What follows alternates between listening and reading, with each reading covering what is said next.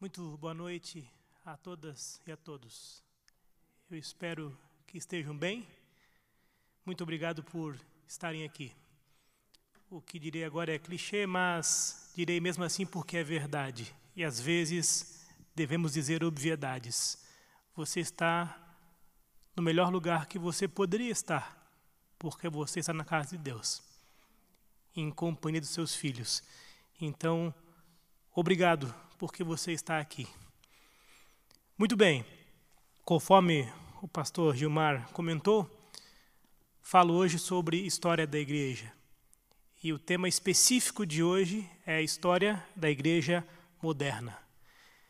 Eu gostaria que você, que tem sua Bíblia, acessasse o livro de Apocalipse, no capítulo 2, verso 19.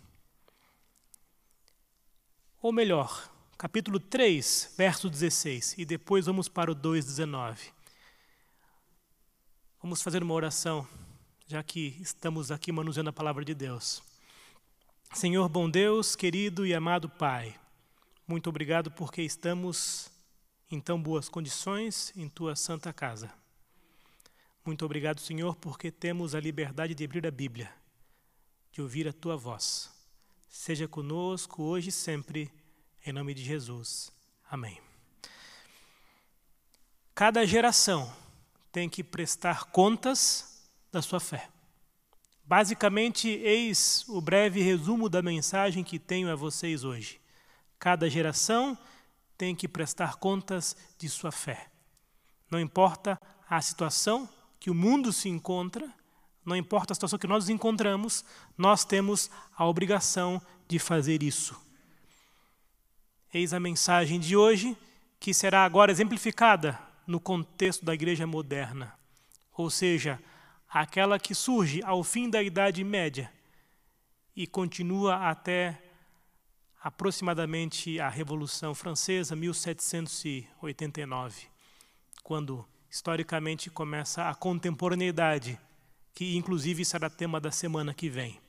Pergunto a vocês: o livro de Apocalipse, capítulo 2 e 3, apresenta sete igrejas que profeticamente dizem respeito a um período de tempo. Qual é a igreja que diz respeito dessas sete à nossa ideia ou à nossa idade hoje? Laodiceia. Ninguém tem dúvida com relação a isso eu basicamente leio o seguinte, no verso 16 do capítulo 3. Uma característica da igreja de Laodiceia. Assim, porque és morno e nem és quente nem frio, estou a ponto de vomitar-te da minha boca. Que coisa horrível de se pensar a respeito desses tempos, não é verdade? O que significa isso? Você não é nem bom nem mal. Você é frio nem quente, você é morno, você não é nada. Não tem nenhum vigor, nenhuma causa específica. Claro, não falo de vocês, mas de um mundo de uma forma geral. Sinal que nós temos uma excelente e urgente mensagem a levar a esse mundo que perece no existencialismo, no niilismo, enfim. Semana que vem falaremos disso. Agora eu pergunto a vocês, aqueles que gostam de história, Dessas sete igrejas, qual delas diz respeito à igreja da Idade Moderna? Alguém poderia me dizer? Sardes, Filadélfia, Tiatira, Éfeso, Esmirna, Pérgamo, Laodiceia é a nossa situação. A igreja que falaremos hoje é a igreja de Tiatira. Tiatira. E essa igreja recebe um elogio, notem vocês, no verso 2 verso 19 do capítulo 2: Conheço as tuas obras, o teu amor, a tua fé, o teu serviço, a tua perseverança e as tuas últimas obras, mais numerosas do que as primeiras. Notem vocês, Tiatira é a única das sete igrejas de Apocalipse que experimentou uma melhora. A igreja antes não estava boa, ela melhora.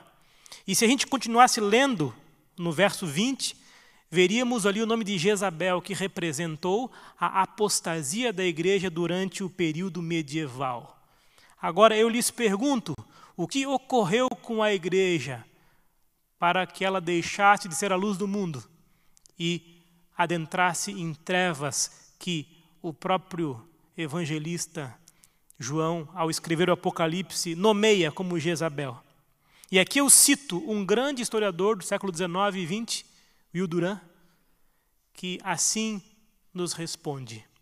A igreja estava no auge quando, pelas consolações de seu credo, pela magia de seu ritual, pela moralidade mais nobre de seus adeptos, pela coragem, zelo e integridade de seus bispos e pela justiça superior de seus tribunais episcopais, tomou o lugar deixado vago pelo governo imperial romano como chefe da ordem e da paz na Idade Média.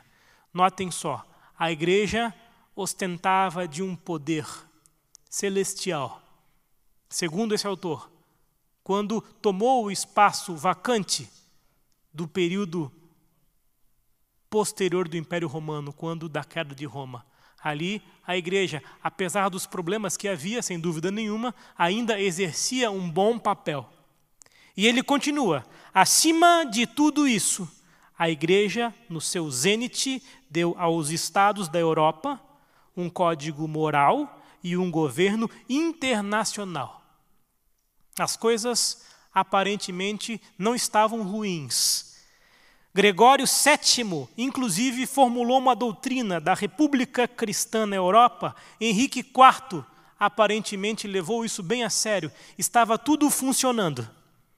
Entre aspas. Porque aqui falamos de seres humanos. E o grande sonho desfez-se ante a natureza humana. Corrupção, extorsões, injustiças. O poder passou a corromper os homens que dela usufruíam. E as coisas começaram a perder o rumo. Simplesmente, notem só, em 1311, ainda no Concílio de Viena, Guilherme Duran escreveu, leio aqui literalmente suas palavras: a igreja toda poderia ser reformada se a igreja de Roma principiasse removendo os maus exemplos de seu seio, pelos quais os homens estão escandalizados e o povo todo, assim sendo, infeccionado. Note, a reforma ocorreu em 1517, com Lutero, oficialmente, mas já em 1311, vozes surgiam dizendo que aqui e ali a igreja não estava bem Alguma coisa ruim estava acontecendo. E eu provo para vocês alguns dos detalhes que estavam acontecendo lendo um documento da igreja cristã dessa mesma época, onde foi escrito sobre o mecanismo das indulgências. Vocês devem saber que naquela época as pessoas precisavam pagar para que obtivessem um lugar no céu. E note, os penitenciários e confessores, depois de terem explicado aqueles que fazem confissão a grandeza dessa remissão, devem perguntar-lhes qual o tamanho da contribuição em dinheiro ou em outros bens temporais que desejam fazer em boa consciência para lhes ser outorgado esse método de remissão plena e de privilégios. E isto deve ser feito de modo a contribuírem mais facilmente. A graça havia sido esquecida. O dinheiro supostamente comprava a salvação das pessoas. Óbvio, é antibíblico. Óbvio, está errado. Óbvio, tem que ser mudado. Tinha que ser mudado. E foi. Mas durante muitos séculos, as pessoas estavam quase que sob um véu de ignorância. Algo tinha que ser feito. A coisa estava tão ruim, a coisa estava tão estranha, que Nicolau Maquiavel, vocês devem já conhecê-lo de ouvir falar. Nicolau Maquiavel, que escreveu O Príncipe, E de, dali temos algumas grandes frases, é melhor ser temido do que amado, frases grandes para a história, não para a igreja.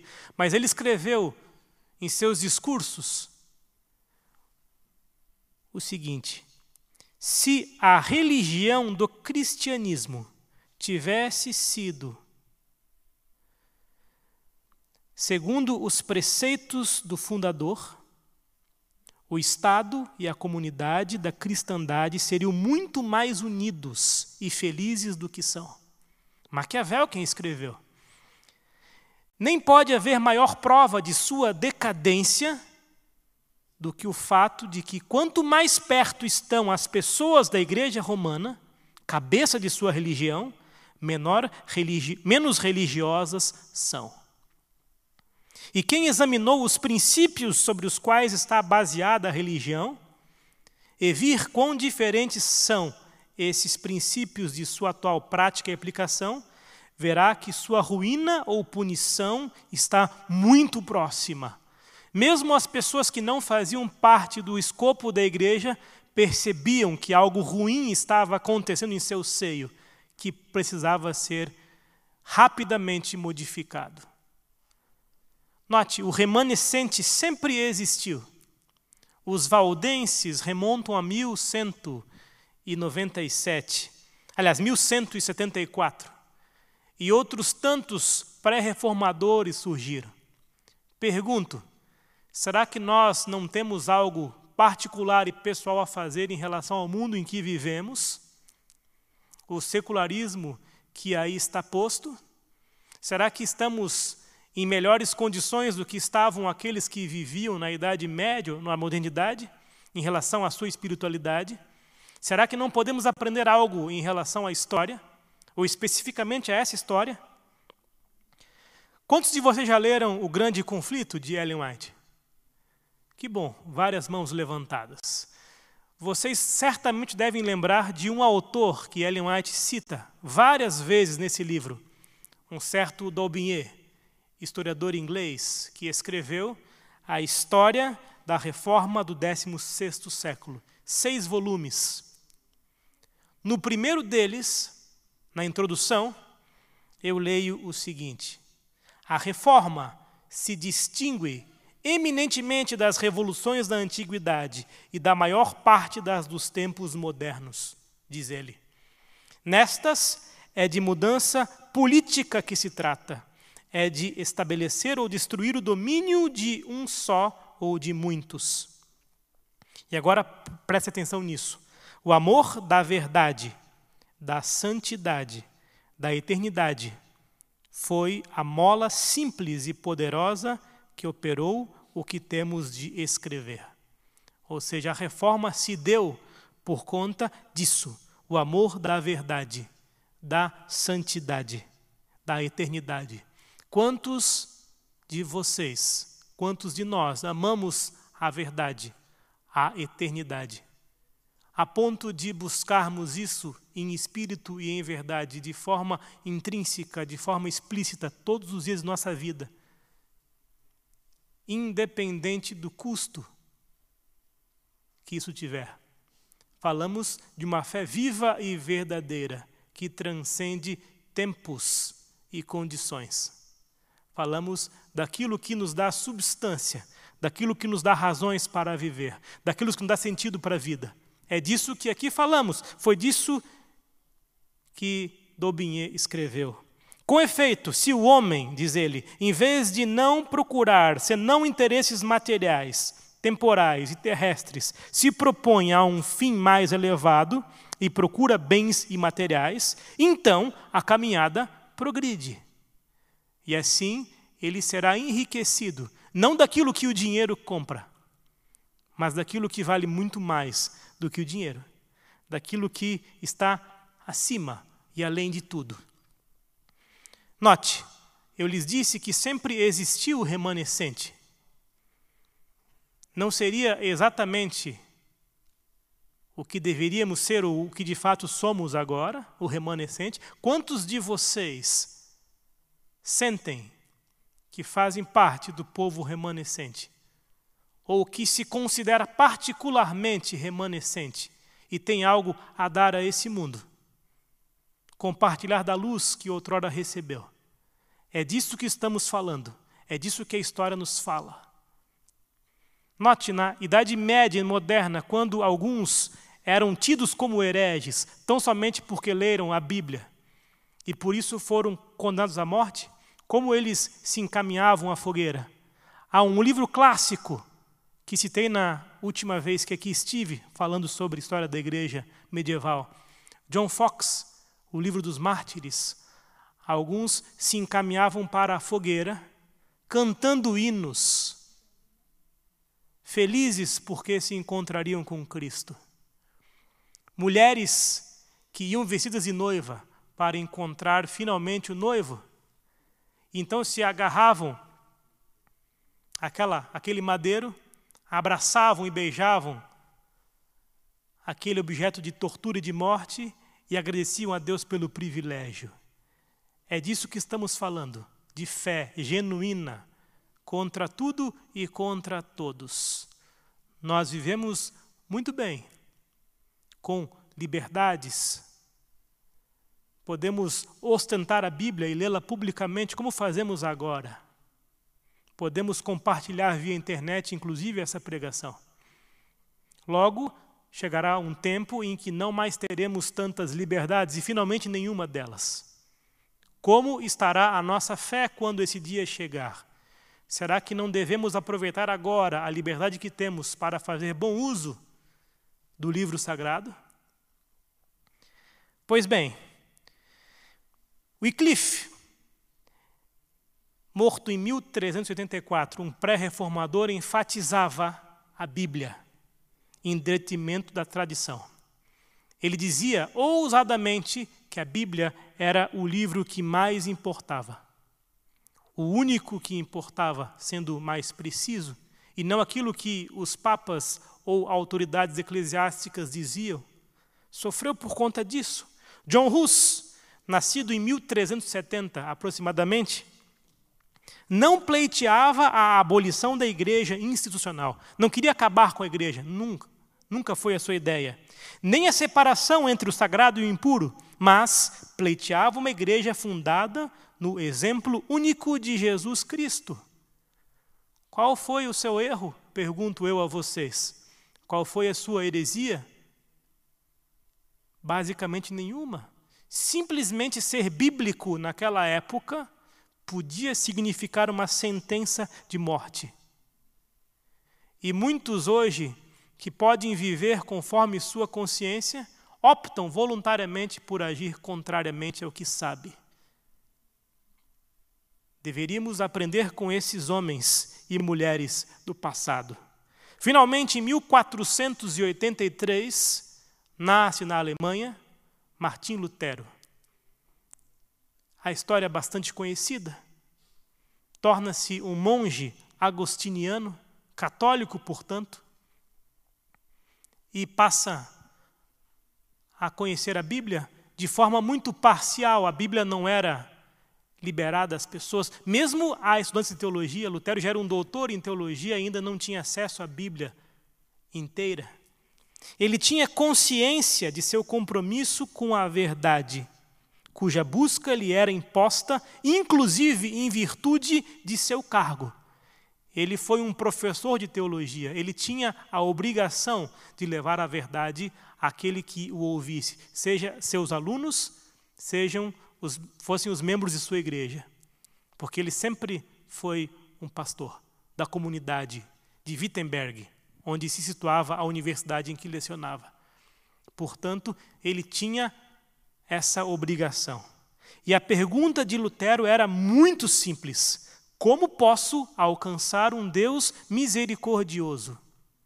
Em uma época em que apenas a justiça terrível de Deus, segundo aqueles moldes, era apresentada, visualizar, buscar um Deus misericordioso não era algo do escopo de muitos, mas era algo que Lutero buscava. Note, contrariamente às ordens e às questões de sua época, Lutero ensinou a Bíblia, Fez mais, traduziu a Bíblia para a língua alemã, para aqueles do seu povo, para que todos pudessem lê-la. Ele lecionou o livro de Salmos na universidade, Romanos, Gálatas e Hebreus. E entre 1515 e 1519, ou seja, especificamente durante as suas aulas, tendo contato direto com a Bíblia e com o autor da Bíblia, ele finalmente encontrou a paz que tanto buscava até então sem sucesso. Eu lhes pergunto: será que isso mudou de 1515 para 2018? Encontramos a paz com Deus e em Sua palavra, não em outro livro, não com outro autor. Isso eu posso lhes assegurar. Lutero encontrou a paz lendo a Bíblia e conversando com o seu autor. Encontramos a paz hoje, lendo a Bíblia e conversando com o seu autor. Simplesmente isso. E quem já me ouviu em alguma classe da escola sabatina, ou em alguma aula, ou, em, ou talvez em uma pregação, deve ter me ouvido dizer isso. Vou dizer de novo. Deus nos pede duas coisas, e apenas duas, e tão somente duas coisas aquilo que pediu a Lutero, aquilo que pediu a tantos outros. Duas coisas. Leia a minha palavra, converse comigo. Se você sistematicamente ler a Bíblia e conversar com o autor da sua fé, você terá todas as suas respostas. Nada poderá afligi-lo de forma tão desesperadora quanto o afligia antes, porque agora você sabe em quem você crê. É claro que isso não significa que a sua vida vai ser um mar de rosas, obviamente não. Mas sua vida terá um sentido. A sua vida terá um sentido pleno. E digo a vocês, aqui tomando de memória um autor russo, Fyodor Dostoevsky, se há um sentido para a vida, também há um sentido para o sofrimento. Note, o ser para nós é besteira. Há um sentido para a vida. Deus, o autor da nossa fé, nos dá sentido. Se isso é verdade, e de fato é verdade, mesmo quando eventualmente encontrarmos algumas agruras, teremos paz naquele que nos assiste.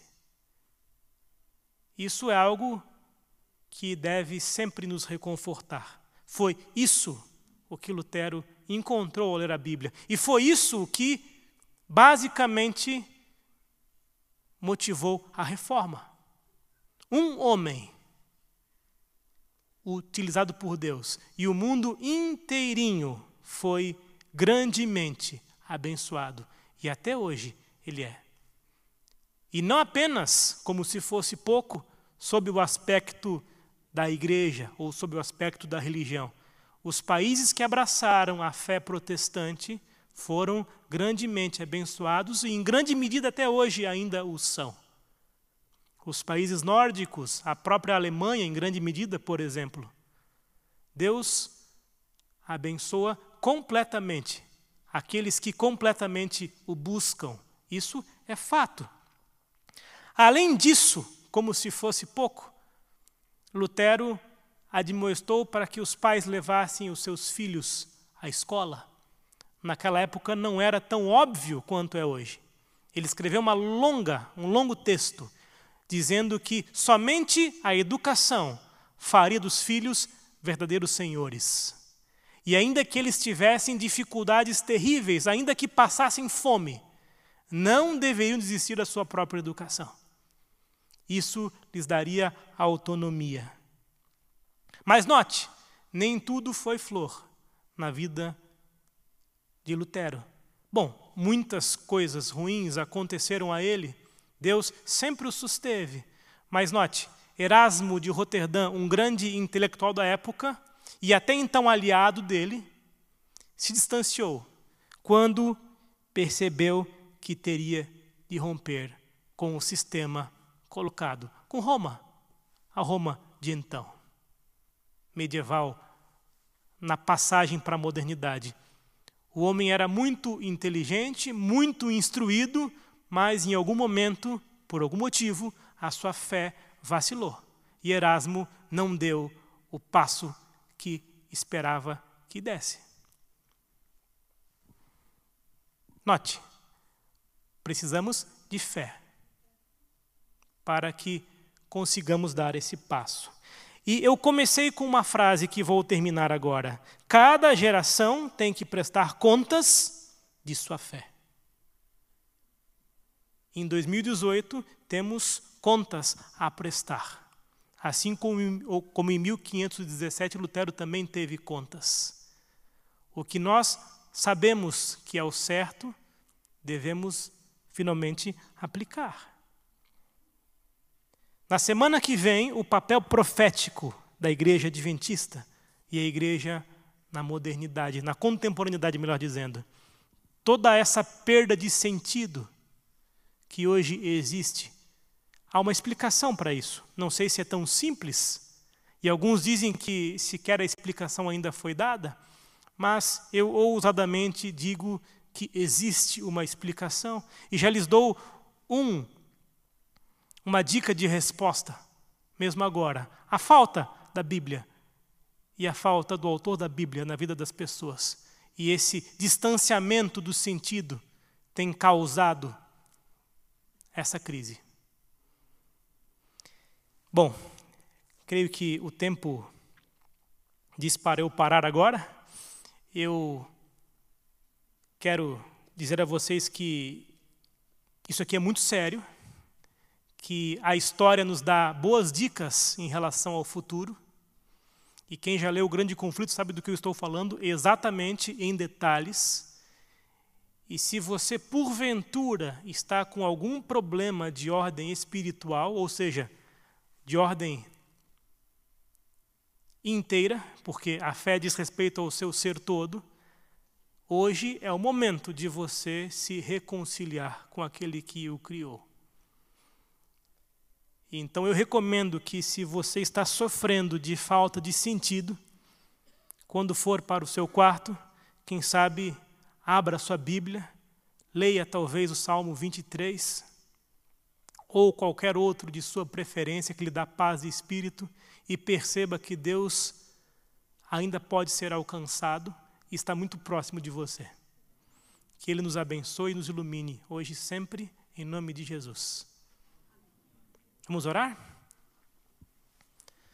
Senhor bom Deus, querido e amado Pai, muito obrigado, novamente, pelo privilégio que o Senhor nos dá. Porque podemos encontrá-lo facilmente através da Sua palavra. Que tenhamos força para buscá-lo em espírito e em verdade.